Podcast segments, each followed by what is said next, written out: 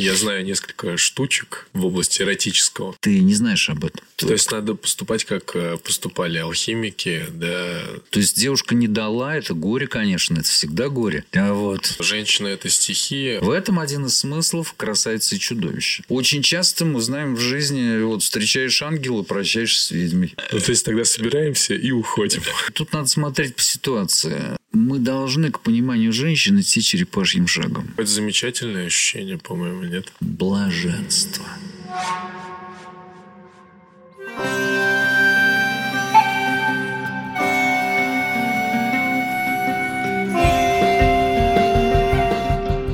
Здравствуйте.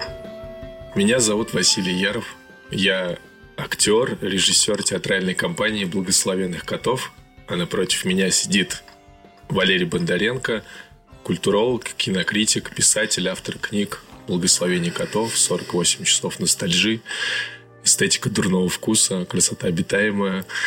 Э, «Война и мир», Евгений Онегин, герой нашего времени, Улис, в ожидании году. Ну и всех книг, какие вот вы читали, это, в общем... Это Валерий Бондаренко. Если по-христаковски, то это все я. все я все. Или по-ноздревски. Ну и мы сразу начнем с темы. А тема у нас сегодня женские намеки.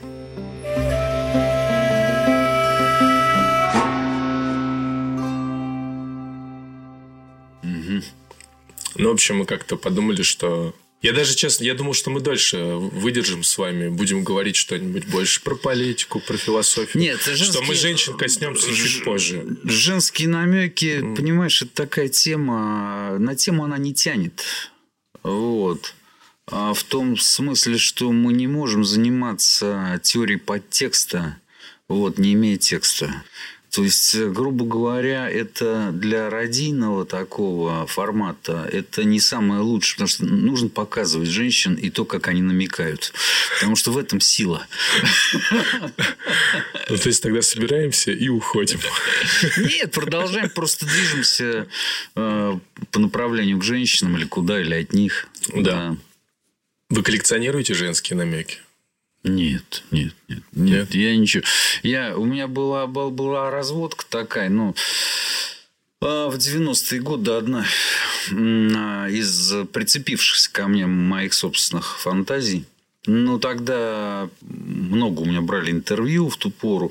И так меня достали, потому что все задавали одни и те же вопросы. И меня вот однажды спросили, там, вы что коллекционируете? Я говорю, женские походки. Все, пошло. Мне начали из передачи в передачу приглашать.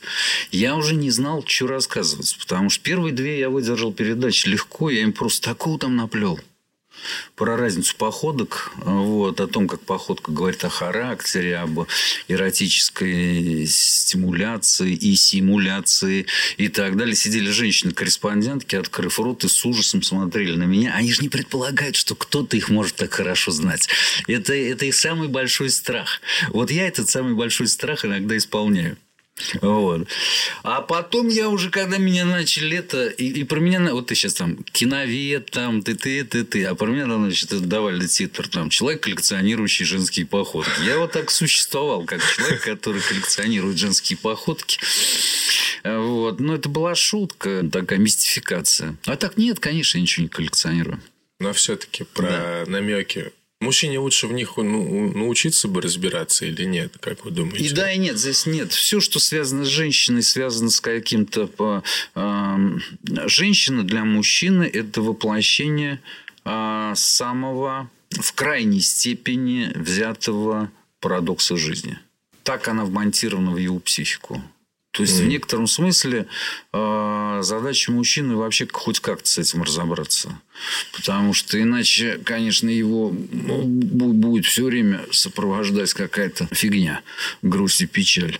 И любой вопрос о женщинах, на него можно легко отвечать Первая фраза такая. Mm. И да, и нет. Да, да, да, да. И да, и нет. То есть, конечно, надо. Да. Конечно, надо, потому что ну, нужно изучать язык инопланетян. Иначе мы не сможем вступить с ними в контакт. А, конечно, нет.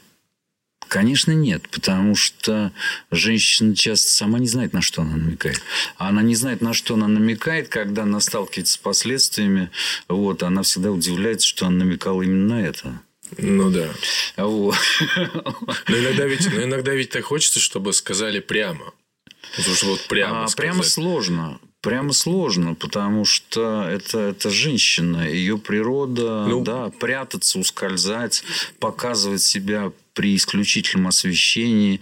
То есть ну, можно посмотреть, в принципе, как ведет себя обычная заурядная модница, да, но в качестве психической структуры там то же самое, что в самой изобретательной, утонченной, да, там происходящей от самой Афродиты, да, прекрасной дамы.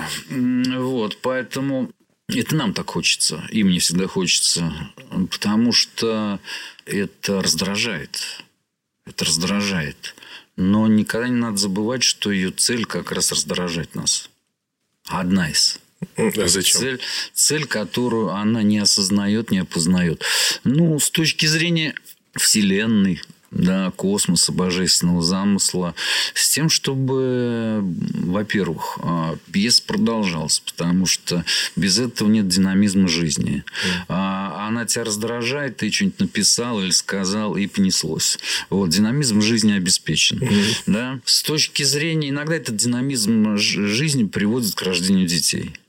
Вот. Поэтому, в принципе, у жизни есть такой интерес. То есть, Вот. можно сказать, что она является двигателем драмы. Двигателем Безусловно, драмы. безусловно. В этом смысле там украшения строптивы или какие-то другие прекрасные произведения на эту тему, где мужчина и женщина постоянно пикируют, пикируются, да, и задевают друг друга. Все это, это очень точно. А во-вторых, потому что тут же поднимается да, колоссальное количество энергии. И это всегда указание на то, что вот, милый, с чем тебе придется иметь дело. Просто мы проскакиваем мимо этого. На самом деле женщина, а, которой удалось раздразнить мужчину, да, в том числе в сексуальном смысле, ну, это, конечно, атомная бомба. То есть то, что начинает происходить с мужчиной, да, если это умело сделать, это такой мини-атомный взрыв. И здесь возникают все проблемы. Потому что э, сколько человечество училось управлять термоядерной реакцией и до сих пор что-то там не умеет. Да? А как нам, бедным? Нам как управлять? Поэтому существовали еще, так сказать, в древних и в изысканных культурах, будем называть, целые практики, целые, да, истории по тому, как мужчине быть с этой энергией, да, потому что она может разорвать его в клочья. Да. Вот. Она может превратить его в одержимого. А эта одержимость в качестве обычного следствия имеет в перспективе примерно следующее. Он все время хочет эту женщину, он все время хочет с ней спать. Ага. Спать только с мужчиной просто никто не может. Даже сам диван. Вот. То есть они, никто не выдержит. И такую, вообще, так сказать, олимпийскую чемпионку по сексу найти, это невероятно. У тебя уже нечем спать, скажем так. Нечем. Все. Вот. Но ты хочешь. Да? Желание не исчезает, оно не утоляется. В этом контексте интересная история про гейш. Потому что, да, это целая культура, построенная на искусстве намеков. Но они же не были проститутками. Они, не- смысле, они не были проститутками, но дело в том, что здесь надо различать рафинированную историю гейш и, так сказать, уличную, обычную. Да. Уличная менее интересная, хотя для нас, конечно, все равно интересно. А рафинированная, там, где девочку в 7 лет берут в обучение, где ее обучают всему, где есть трактаты японские, да, Боже мой, это, это что-то невероятное. Но это... Вот мы говорили в прошлый раз про храмовых проституток. Гейша не проститутка. Она не спит с клиентом. Она а, источник трансформаций. То есть э, то, что часто приходится объяснять, я вот недавно объяснял это там слушателям библиотеки, ну, там речь шла о том, зачем нужен комплимент. Вот. Я объяснял, что есть целый ряд профессий, педагог, режиссер, вообще любой публичный человек, где если ты не разбудишь энергию другого, ничего нет. Да? Ничего нету. Вот гейши, она, они умеют разбудить энергию на... Ну, скажем так, на нескольких уровнях. И они же умеют ее сублимировать. То есть это потрясающая вещь. Это как раз а, специально такой культурой уникальной, утонченной, японской, созданный тип женщин, который и разжигает mm-hmm. этот атомный пожар, и управляет им. И, в общем, мужчины уходят очень довольные.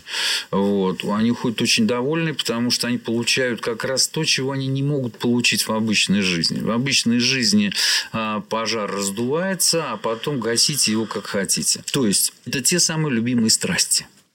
Да? Те самые любимые страсти. Тем более, что понятно, что эти самые любимые страсти появились в европейской истории, а, а в русской-то и того позже – довольно поздно. Да, любовь была придумана в ее современном виде. И она была придумана как драма, как драматическая структура. Вы имеете в виду э, галантный век? Нет, Нет раньше, раньше. Раньше, раньше. Все началось как раз вот с культов прекрасной ну, дамы, с средневековья, да, и так раз, далее. Да. Потому что в древних обществах во многих отношениях к любви очень простое.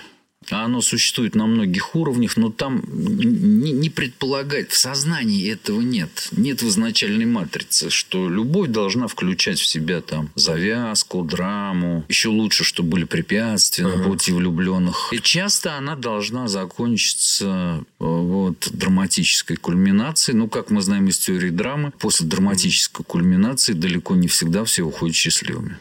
Ну, вот, то есть драматическая кульминация может быть такой, что, ну, в общем, все летит в клочья. И в жизни так тоже бывает. То есть э, я бы сказал, что это невероятно рискованный, на невероятно интересный, mm-hmm. рискованный, опасный, завораживающий, магический и так далее, и так далее опыт. И теперь вот из этого контекста посмотрим на женские намеки. Вот. Конечно, она иногда себя ведет, э, иногда она, умеет это, да, она, она, у нее такой опыт, да, она могла этому научиться от родителей, наблюдая за тем, как это там, мама делает или сестра старшая, могла подруг там и так далее. Есть мастерица, конечно, есть мастерицы.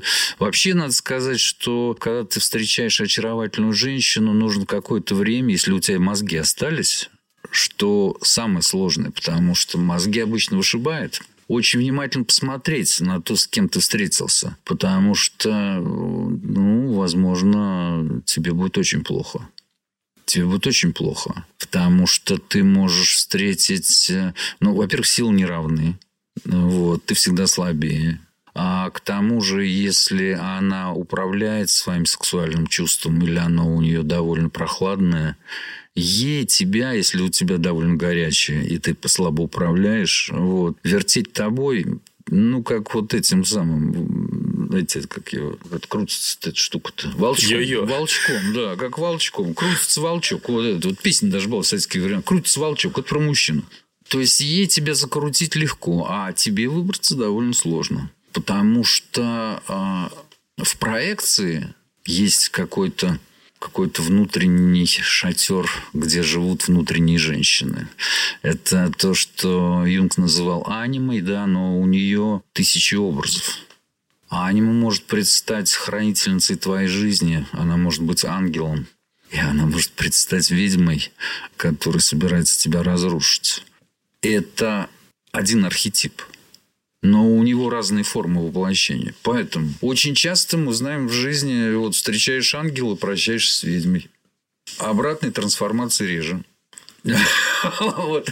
И, но, если, получилось выжить и остаться друзьями, прекрасно. То это прекрасно. Нет, вообще, если это настолько тонкая, интересная... Сфера Эрса очень интересная, потому что она ключевая.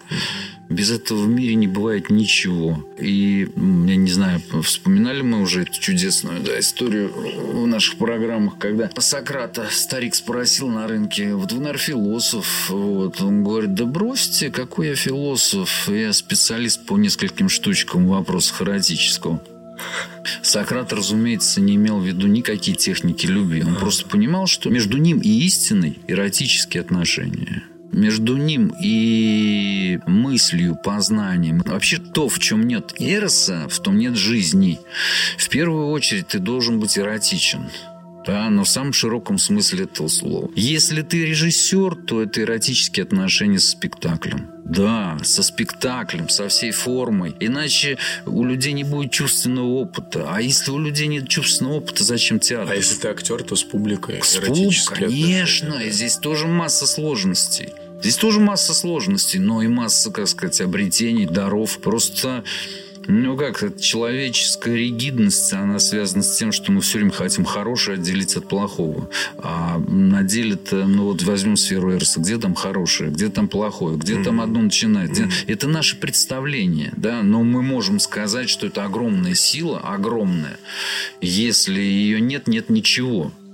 Но иногда она есть как бы в такой квинтэссенции или в такой форме, что ну, мало не покажется. Это тоже так, тоже правда. Mm-hmm. Каждый раз, когда идешь на свидание, ты никогда не знаешь. Ты входишь в ядерный бункер.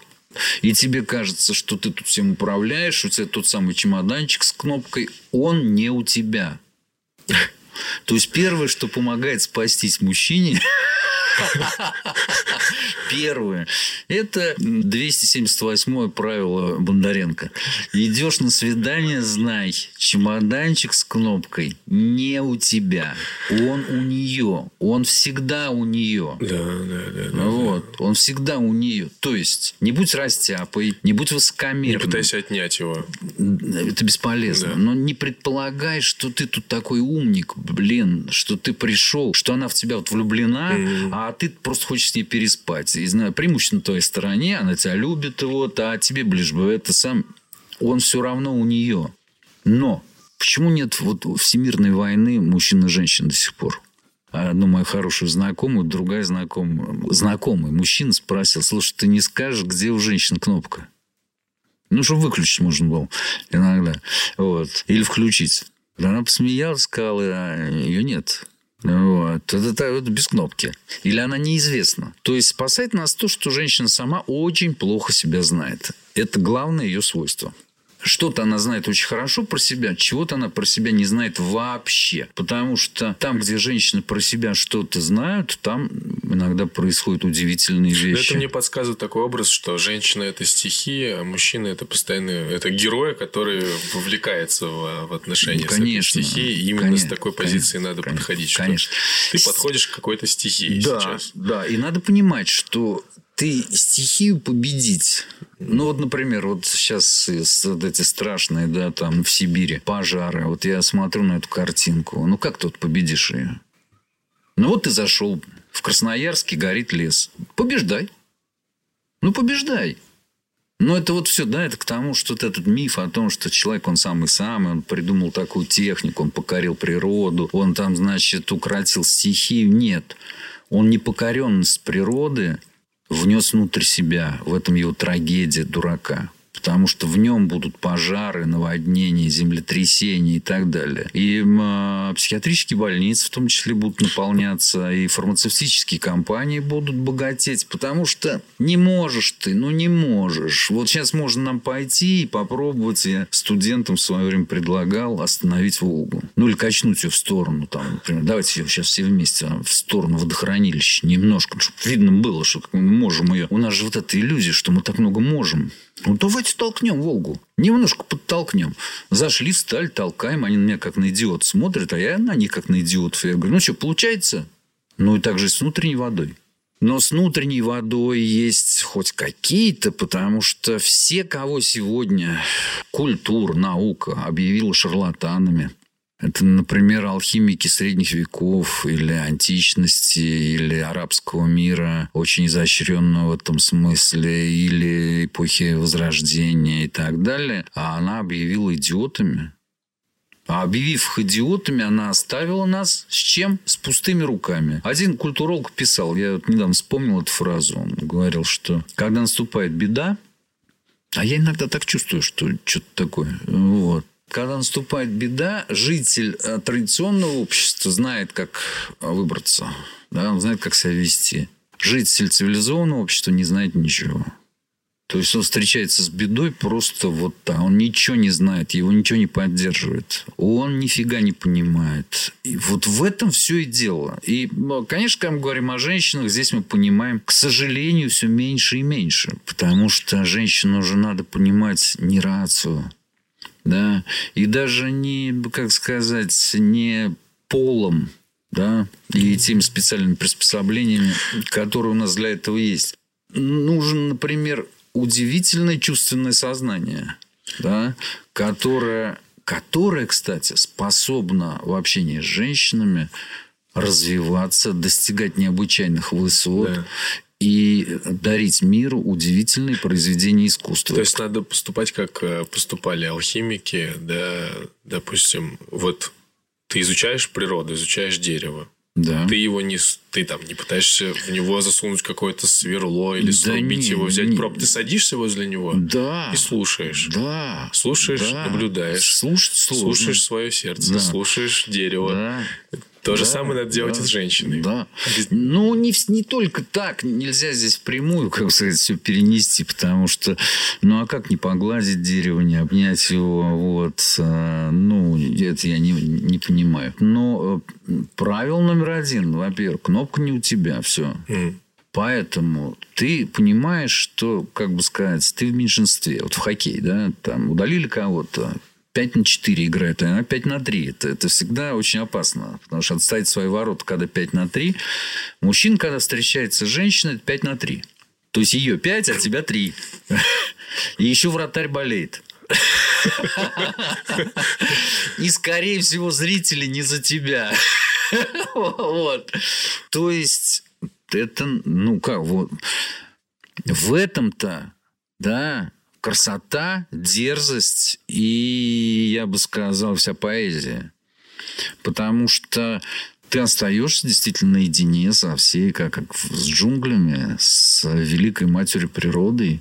Вот. И ей тебя прихлопнуть, вот, ты для нее как комар. Все живое для нее и любимые дети, и комары, и мухи, и люди. Поэтому в языческой конструкции, да, она просто прихлопнет тебя вот так вот, и все. И ничего не будет. Но и в любой женщине она живет. Какое-то замечательное ощущение, по-моему, нет? Если выживаешь, да.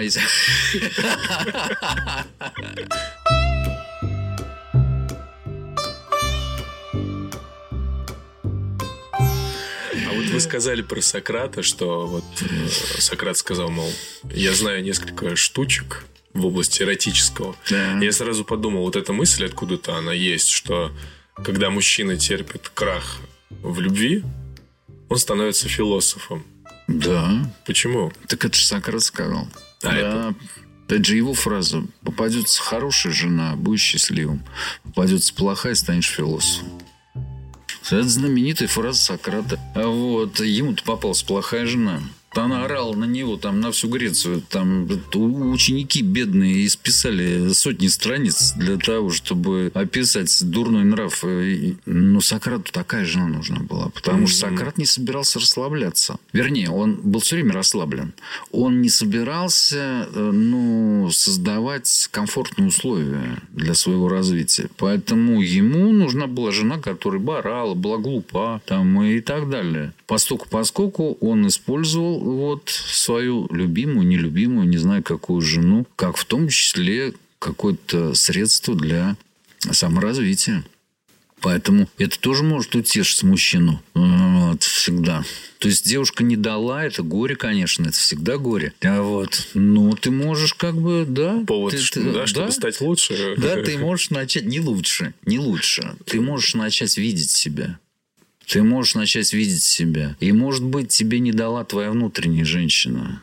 Вот. Да, она ревнива. А ей не всегда хочет, чтобы ты там лез куда-то вот, в, другую, в другие места. Есть подозрение, что самые мощные, самые развитые, самые ближе всего подошедшие к сознанию мужчины внутренние женщины как раз у схемников, монахов, аскетов и так далее. Это вещи связаны друг с другом. Но пока, как бы сказать, ты не можешь жениться на самом себе, ты существуешь в мире проекций, в мире желаний. Вот. И ничего я в этом не... Это так есть.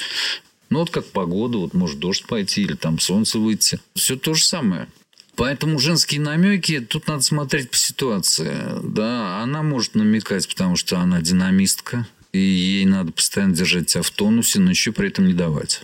А она может намекать, потому что... И вот здесь очень много. Здесь мужчина просто должен добиваться.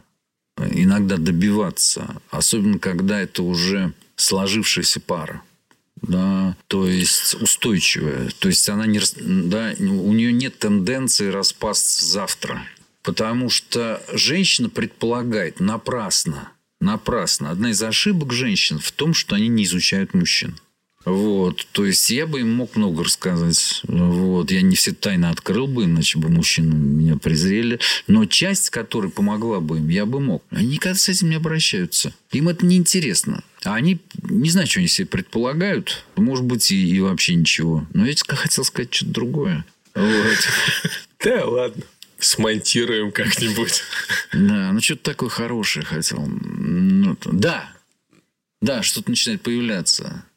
Значит, их ошибка в том, что они ничего не хотят знать о мужчинах. А они этим меня раздражают всю жизнь. Это, безусловно, ошибка. Потому что она должна понять, что мужчина ее, в принципе, в 95% случаев, когда она намекает, не понимает. Конечно. Дальше.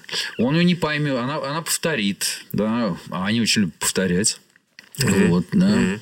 То есть это же э, существует цикличное, лунное, у них есть менструальные циклы, да, их всегда, mm-hmm. в смысле женщин, да, ассоциировали с водой. Да, вот вода в круговороте, или она вот она, вот она течет, вот она 100, 100 тысяч лет тут течет, вот, и она так течет, ей нужно все время повторять, и это дико раздражает, потому что она приходит с какой-нибудь претензией, повторяет ее сутки, двое, трое, там, не сойти с ума почти невозможно. Вот, но она так устроена, у нее такой круговорот. Если, конечно, туда не встроена уже специфическая, как бы сказать, мужская конструкция мышления. Такое тоже бывает. Мне кажется, самое время вспомнить сказки как они, сказки Афродиты, как они называются, или правила Афродиты. А, Четыре правила Афродиты. Да, да, да, да, это история, да, про амур и психию. Да, да, да, это сюда тоже, конечно, ложится. Ну, сейчас я только вот это доскажу, да, потому хорошо. что это важно. А, значит, э, она раздражается. То есть, она намекает, он не понимает нифига. Она опять он не понимает. А она начинает думать, что это он специально чтобы ее позлить или ей не дарить вот это. Или он не понимает, что вот сейчас именно она хочет заняться сексом, но она так тонко намекает. Ты хрен поймешь. Ощущение, что она все время себя так ведет. Вот. Какой же тонкий намек. Поэтому женщина должна научиться иногда все говорить прямо мужчине. Но для этого не обязательно там самое прямое да, выражение. Прямота бывает разная. То есть, пояснять, что она имеет в виду именно это. А обид будет меньше, будет меньше э, вот этих вот э, лабиринтов ненужных где Минотавр гоняется за ТСМ, ТС ищет нити Ариадны, нити Ариадны сперли, коррупция. Поэтому от Минотавра не уйти. В общем, его, значит, это самое существование проблематично в этом контексте. Знаете, я утром открывал э, «Грозу» Островского, и, в общем-то, если бы Катерина не намекала, да... Тихону? Тихону. А прямо ему сказал, Тихон, я сейчас пойду в Волгу брошусь. Конечно. Тихон, ну, как, я сейчас руки на безусловно. себя наложу, забери меня. Да безусловно. А она как... Ну, ты, да ты мой Безусловно. хороший. Да безусловно. Нет, и они там прощаются так. Но вот. женщины прибегают к прямоте, когда они разгневаны. Надо было ей разозлиться. На да, него. и вот она, значит, разгневана, и она тебе говорит сразу за несколько жизней. Ну вот. Сразу за несколько жизней. Одно ей На мало. несколько вперед. Да, вперед, вперед, вперед. Иногда я слышал от женщин такое, ну, они от меня тоже, конечно, кое-что послушали. Вот. Такое, что пол жизни потом ходишь, думаешь, вообще, что-то из этого правда или нет, мне как с этим жить-то? Вот, mm-hmm. потому что ну, совершенно очевидно, что там, допустим, Геринг был приличным человеком по сравнению с тобой. Полпот просто лапусечка. Вот. А Мао, Мао, это просто просвещеннейший, вот, просвещеннейший мужчина своего времени. И только ты дебил. Вот, и так далее. Мне же тоже надо понять, что из этого правда, что нет. Конечно. То есть, вот первая история. Да? Первая задача Афродиты для психеи. Э, огромное количество зерна разного. Нужно все рассортировать. И вот в этой ситуации женщина вводит меня в ситуацию себя. То есть, я в этой во всей ее ругани должен найти те зерна, которые имеют отношение ко мне. Потому что вообще там, а там тонн 50. Все остальные 50 тонн. Мои два пакетика. Небольших бумажных, как вот семечки складывают. Остальные 50 тонн – это вообще из них 30 тонн по поводу мужчин, в принципе. А там и еще много всего. Предыдущего опыта. Это вообще там это все очень сложно. Как мне найти? Я должен стать женщиной. Я должен стать женщиной для того, чтобы интуитивно понять, что вот это да. Здесь очень точно все. А вот это нет, это по поводу вообще мужчин, это по поводу мужчин 17 века, там, мужчин 28 века, вот, и так далее. Но к тебе это отдаленное отношение, тут не надо привязываться. И, конечно, психия не могла решить эту задачу, вот, но поскольку, поскольку Эрс приглядывал немного вот, за ней, и он воевал на стороне человеческой души, психии, против своей матери, любимейшей Афродиты. Вот, это очень красиво. Это очень красиво. И тогда пришли вот эти маленькие помощники, которые все рассортировали. Из леса. Да, потому что, да, потому что психия сама не могла. Эта душа пока не умеет. Она не умеет тонко дифференцироваться. Да? И поэтому, а, а чья умеет? Это мой обычный вопль да, вопль просто. Я десятилетиями воплю, что мы не развиваемся, потому что мы этого не умеем. Да? Раз мы не умеем дифференцировать, значит, мы все лепим, как вот это вот. Ну, это может представить себе такие вот пельмени, которые слиплись в один комок, и мы еще туда что-то добавили. Что-то такое некрасивое, может, и съедобное, но нет, совсем не то. Что мы этого не умеем. А это нам крайне необходимо. И вот что такое дифференциация, да? Это означает, что душа и сознание получают, как бы сказать, некие дополнительное мини-сознание. Назовем это так. Мини-сознание. То есть он понимает, что ага, вот здесь говорить намеками это то самое. Это то самое. Это то самое место, да, это та самая ситуация, это еще что-то. Потом ведь у женщины много тонких ситуаций. Иногда намеками она нас спасает. Мы про это просто не говорили. Потому что а вообще она хочет мне сказать, что я полный мудак. И, в принципе, мне надо немного подумать над этим. Но она, жалея меня и сострадание ко мне, она немножко намекает – и вот это грубое слово там не звучит. Да?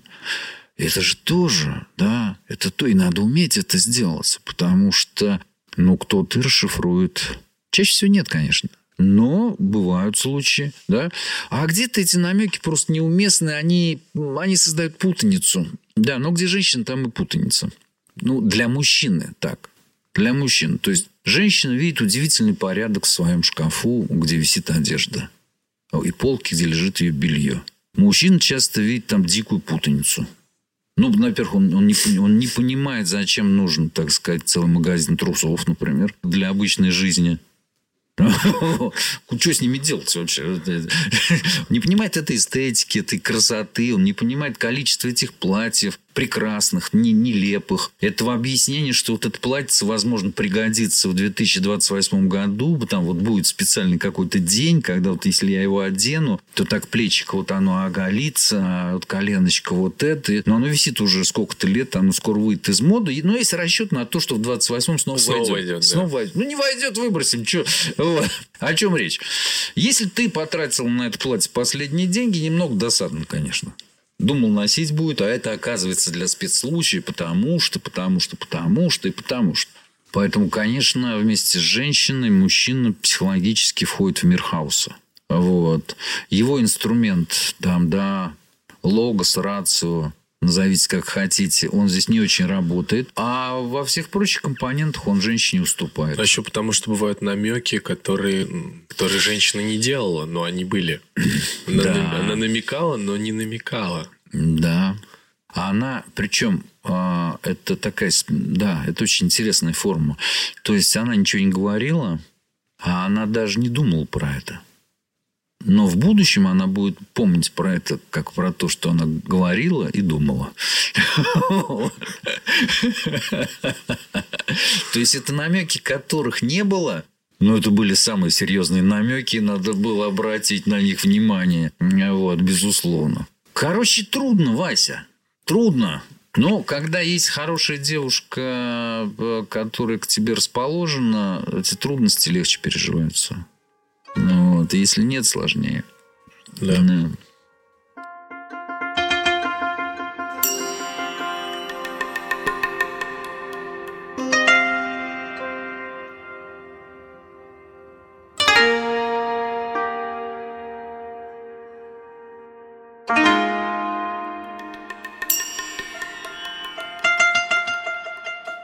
Вторая задача Афродиты. Ну, вторая задача, вторая задача надо собрать драгоценное, по-моему, оно золотой руной, собрать его надо с шерсти специальных быков, вот, а, и расчет на то, что, конечно, быки забьют психею. Ну, и психея, как всегда, собирается вот, кончать собой. Но тут ей опять приходят волшебные помощники, которые объясняют ей, что вон там кусты есть специальные. Вот а быки, когда значит, идут, сквозь них они оставляют там руну. Его можешь просто собрать.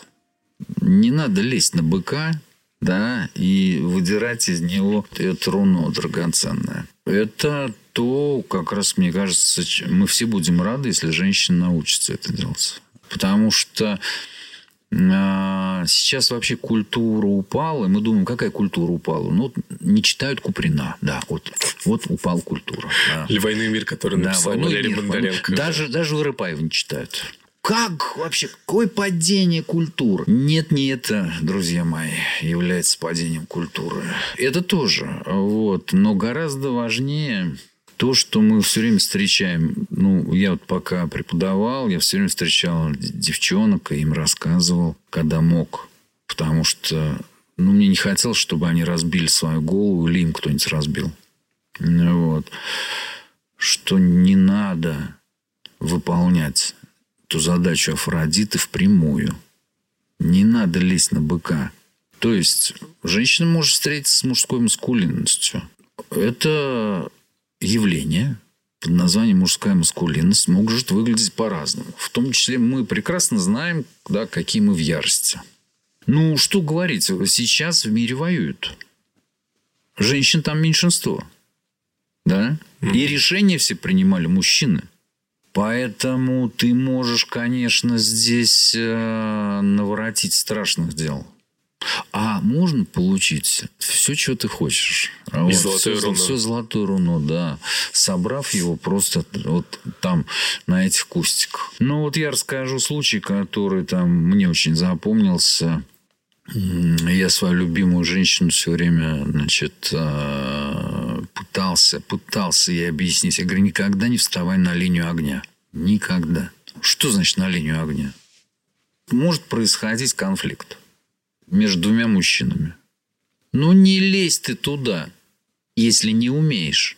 Если умеешь сделать так, чтобы они ушли друзьями, ну все, я буду целовать ноги такой женщины. Ну, ровно настолько, насколько она позволит. Но если не умеешь, а большинство не умеют, не надо. Вот я понял, в универсаме. По телефону у меня там очень резкий разговор с одним моим знакомым, который меня надул. Разговор идет на повышенных тонах. В этот момент моя прекрасная дама слышала звон, но не знает, где он. А потому что слышал, понимает, что надо выступить против меня. То есть она мне начинает, э, ну, у нее свой сюжет в голове, да, она хорошо знает Валеру Бондаренко, это скандальная личность, вот. Он а, кричал на нее. Соответственно, когда он кричит на кого-то, вот, это также несправедливо, когда он кричит на нее. Соответственно, надо встать на чью сторону? На сторону слабых, на тех, значит, на кого он кричит. И она вмешивается в этот разговор, да, когда ты видишь, что твоя женщина принимает сторону твоего противника в данный момент, ярость становится еще сильнее, и я начинаю орать уже на нее, говоря этому своему противнику, подожди секунду, вот, и, я начинаю орать на нее универсами. Это вот означает стать на линию огня. А можно было решить иначе.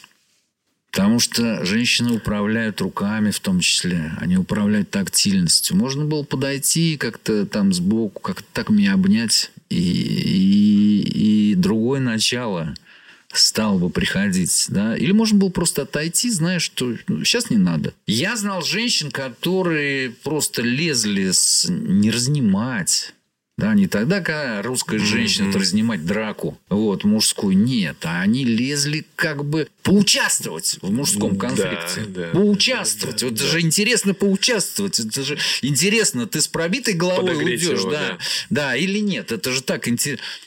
Но своих любимых женщин, знакомых, нам же страшно за них. Да? А мы их любим. Вот. Ну, как можем. Да? А мы не идеальны. Но всегда жалко. Поэтому ты всегда их хочешь убрать. Я всегда говорил, если что-то будет, уходи просто вот туда, туда, ты туда. Потому что я все время буду думать о том, что надо защищать тебя, и мне некогда будет.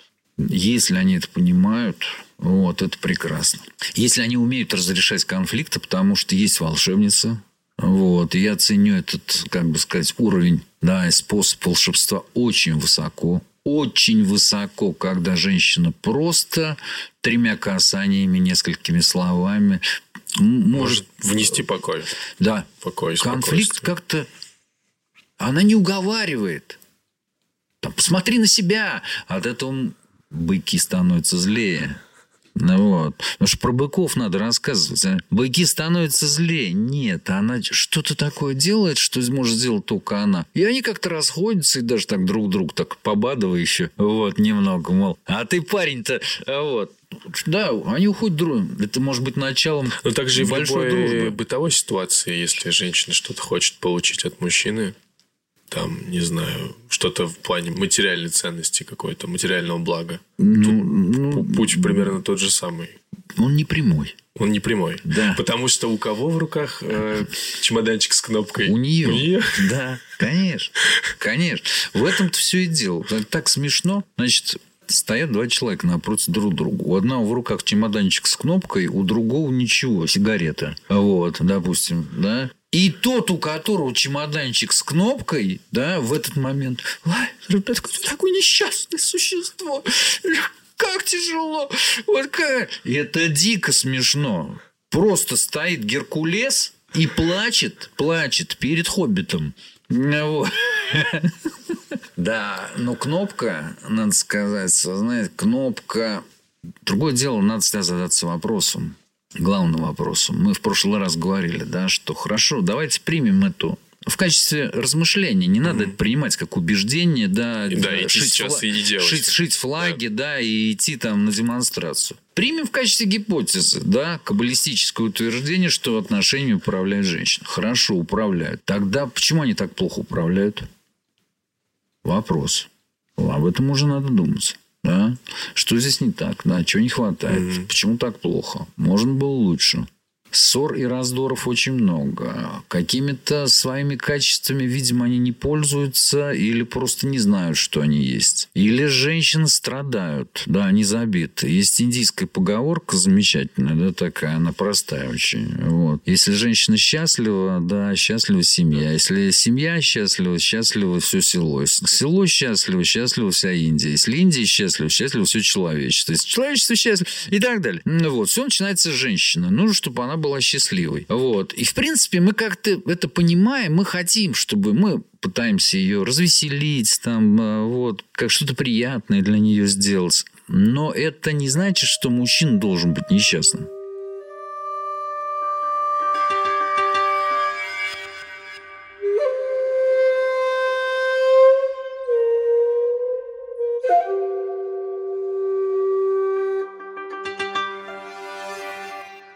Счастье женщины – это как я тоже я все время объясняю, да, объясняю. Вот внутри племени когда-то существовала форма обмена дарами. Да? Это такая форма обмена дарами, когда дар нельзя превратить в собственность. И в Библии мы можем увидеть, что евреям разрешено торговать и давать деньги в процент только с кем? С чужими, с чужеземцами. Внутри общины, это невозможно, это преступление. То есть, кто идет торговать? Мужчина. Что при этом происходит по древним законам? Он выходит, во-первых, на границу. Сама символика границы здесь очень важна. И на этой границе, где есть чужеземцы, он жертвует какой-то частью своей человечности. Потому что он дает деньги в процент, он, он обманывает. Вот. Он уже лишен того какого-то, да, невинного да. Да, способа жизни, где дарами обменивается все совсем. Он торгует. Да, он торгует. Чем занимается женщина? Женщина управляет дарами. А она управляет дарами. Да, в этом одна из функций свадьбы. Вот. И тех даров, которые приносят на свадьбу. То есть женщина всегда знает, у чьей бабушки как день рождения. Это я очень сейчас вульгарно, да. Mm. Чей племянник должен поступить там в училище. Что-то. Но она управляет и тонкими дарами. И тонкими дарами. И вот когда мужчина, отдав часть своей человечности на границе, возвращается к женщине, она ему эту человечность должна вернуть. Иначе она будет жить с монстром. В этом один из смыслов красавицы чудовища. Вот. Чудовище – это существо, которое жило на границе. Красавица должна вернуть человечность принцу, иначе она будет жить с монстром. Она будет жить, выражаясь современным языком, с козлом, который превратит в торг все. И судьбу детей, и ее саму, и разрушит племя. И так целые культуры гибли. Но изначально это представление, что женщина обладает дарами, том числе даром вернуть мужчине потраченную часть души, да, то есть какая-то часть души мужчины у нее, и он возвращается, он все время там, как после боя. Что мы видим чаще? Да, я это видел в своей жизни очень часто. Мужчина возвращается с порога, вот, начинается крик. Ах ты скотина, где ты там? Да, тут тебе старик ничего не вернут тут у тебя заберут последние. Конечно, из таких ситуаций надо как-то, в общем... Э, Недавно перечитывал а... сказку о рыбаке и рыбке. Очень да, страшная вещь. Очень да, ну, страшная, ну, темная история. Да, сказка о рыбаке и рыбке – это великая вещь. Вот. Надо только уметь думать о таких текстах. Вот. Кажется, что это сказульчика для детишечек. Вот. Прочитал, пошел. Поэтому я думаю так. Потрясла меня когда-то история, когда так э, один из юнгианских э, последователей да, рассказывал, к нему стал приходить мужчина лет 70 уже в возрасте, вот, и, ну, такой пустой внутри пустой. И он страдает от того, что пустой. Да, жизнь пустая. Вот. И главное, отношения пустые. Вот они с женой живут уже 50 лет, они ничем не наполнены. И какой-то еврейский праздник наступает. И ему, значит, э, терапевт говорит, а вы вот давно там не зажигали, там что-то зажигается. Ну, как вот у нас свечка, да, что-то зажигается. Я уже не помню, что. И это делает обязательно женщина. И это тоже символично. Кто-то ему говорит, да нет, ты уже лет 20, наверное. Да вы попробуйте. Попросите жену. Вот, что завтра праздник, пусть она это сделает. Мужик от 70-летний как-то... Ну, что за рекомендация? Мы же к чему привыкли-то? Мы, с одной стороны, ненавидим, с другой стороны, у нас же привычка к тому же именно, что мы ненавидим. То есть нам надо сказать, что нам надо обратить внимание там, на то-то, на то-то, что все будет хорошо, что надо работать над собой. Вот всю вот эту хрень, вот эту вот. Но он пришел через три дня, он говорит, что я не понимаю. Наши отношения изменились. То есть, да, здесь что? Есть какие-то ритуалы, они животворные, и они тоже в руках женщины. А она зажгла туда, ну, эту свечку или что там у нее было.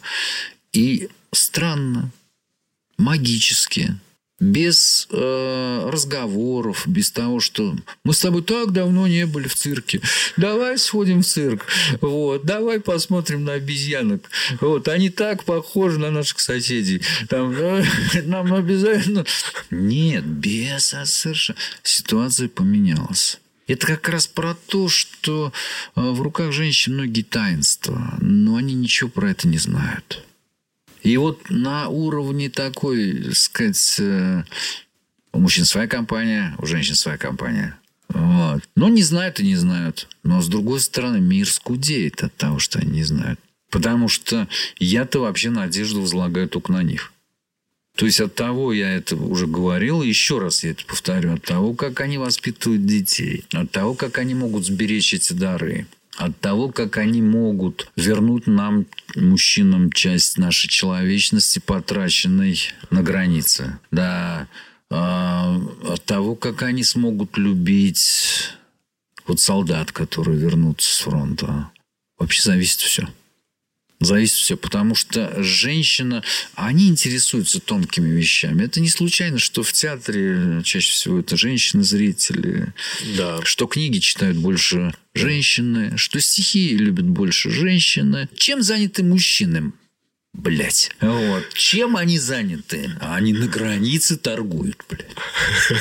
Торгуют. Но теперь этим монстрам, которые уже ничего кроме торговли не знают, вот, и все время бегают, чтобы добыть денег. И они уже привыкли, уже вся внутренняя механика на это, да. Это действительно механика, это уже не жизнь, она вся на это нацелена. Но надо и эту механику... Ведь что происходит чаще всего? Здесь же другая сторона. То есть женщина может быть источником этой механики. Потому что вон у Васильевых все есть, он, э, а ты чё? Вот, Ну, это чё опять- ты это там?» вторая задача да, Афродиты, Да, да, да, да, да, да, да, да, да, да. Тогда, может быть, перейдем Да. к третьей и четвертой. Тогда Уже к- можно перейти к к- третьей, четвертой. Правда, четвертую я даже трактовать не берусь, потому что это как раз она связана с таинствами.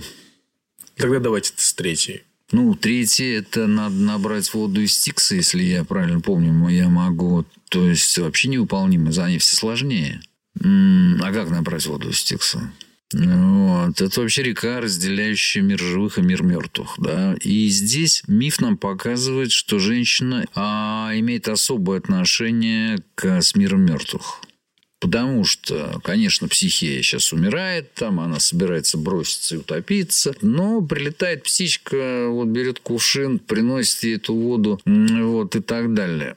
Но э, действительно, достаточно посмотреть на любой похоронный, а, значит, э, обряд ли, да, ситуацию. Увидите, что какое-то приходит плакальщица, садятся, рыдают. Проводы в тот мир, да, и, значит, вот это обеспечение, что ли, отношений с миром мертвых, это тоже очень во многом а, роль женщины, психии, да, человеческой души.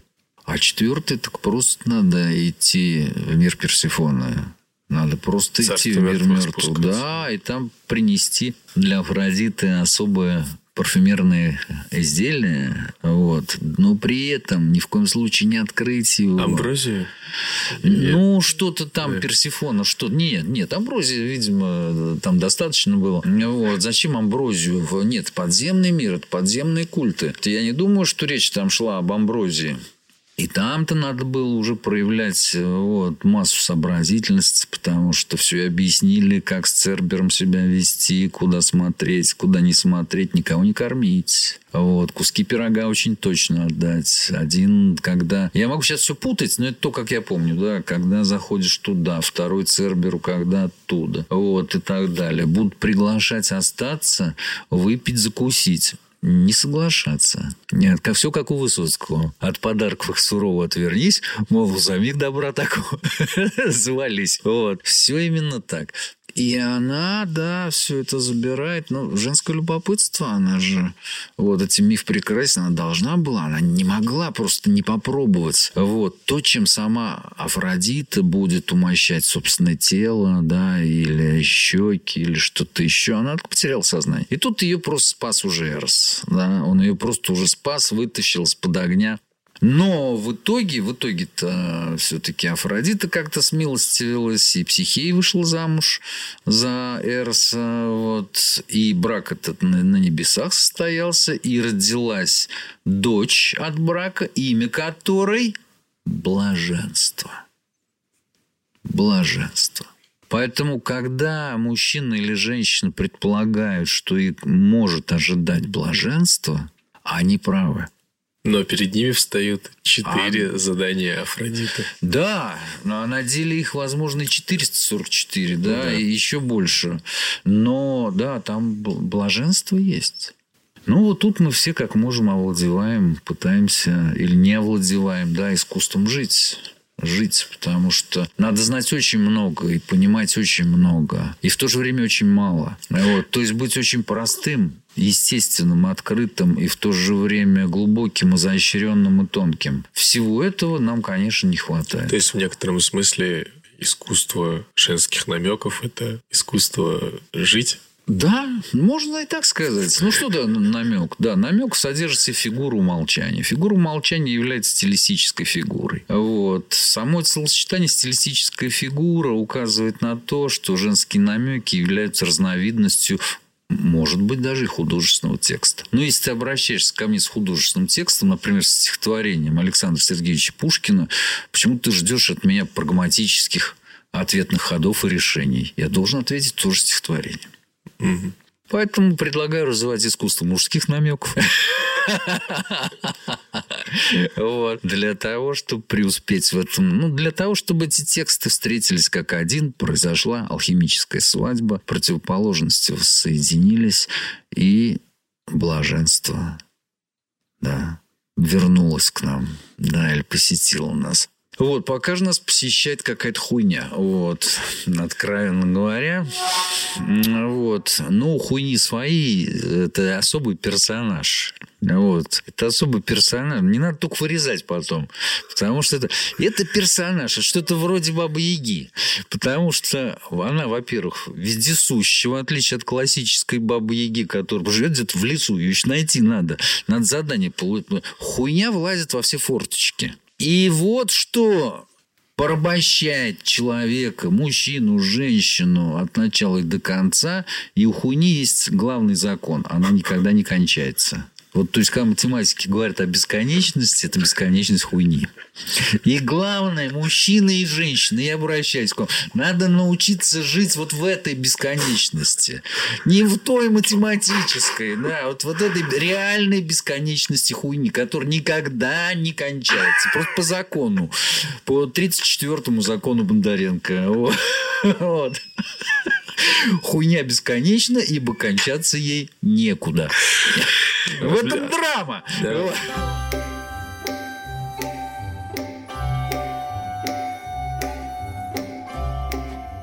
Вот. Ну, а хуйня это какая-то субстанция получается, это, да, часть от... Вопрос о хуйне сейчас важнейший вопрос философии. Я вот. имею в виду... Он заменил вопрос, что первично сознание или материя, вот, а, и Я имею в виду в мифологическом, вот именно. Вот в мифологическом, да. А хуйня – это сейчас доминирующая сила мира которая э, готовится и уже поглотила все, что ей противоположно. Нет, но я имею в виду, как ее расшифровать именно, вот, не знаю, Филологически. Ну, сила. Сила. Это сила. Стихия. Сила. Шестая стихия. Вот. Это сила, как у не знаю, как у, как Во... у Кастанеды, сила, вода, которая да, да, просто да, сила. Да. Или стихии. Вот вода, воздух, земля, огонь, а есть еще хуйня. Вот, потому, вот когда мир был целостен, един, и в этом мире рождались э, Микеланджело Буонаротти, Иоганн Вольфганг Гёте и Александр Сергеевич Пушкин, э, ее было меньше. Но, как мы знаем, хуйня к финалу жизни Александра Сергеевича Пушкина, я про эту лекцию собираюсь прочитать, очень сильно проникла в границы города Санкт-Петербурга. И там были носители этой хуйни, потому что, да, хуйня может быть как среда, и хуйня может быть как персонаж. Она может воплощаться. Она может воплощаться. Барон Геккерн был, по-моему, в какой-то смысле все-таки вот, носителем хуйни. Ну, я в этом ну, смысле, кстати, Кали-Юга это это, мне кажется, это то же самое. Это, это Кали-Юга несет хуйню в, в этот мир. Ну, конечно, конечно. Поэтому надо очень ее точно различать. И вот сейчас время, когда... Потому что цель хуйни, а, она хочет все смешать. Вот. Она хочет, чтобы мы перестали различать вещи. А она гениально притворяется добром. Но это все та же старая добрая хуйня. Вот. Да. То есть э, я вот, ну я могу сказать только некоторые, как я различаю. Вот мне звонит, например, человек, или я встречаю, и он что-нибудь такое мне начинает говорить от лица какой-то нравственной истины. Вот. Предполагается, что вот то, как он вот ведет себя, например, сейчас или где-то, это идеально. А то, как я, вот это... Э, я сразу вижу старую добрую хуйню.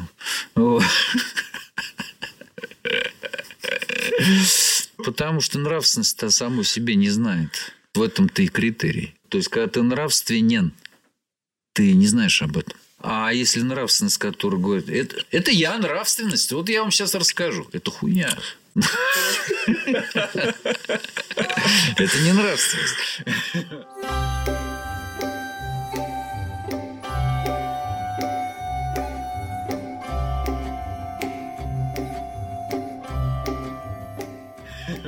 Отвлечемся на черепах напоследок.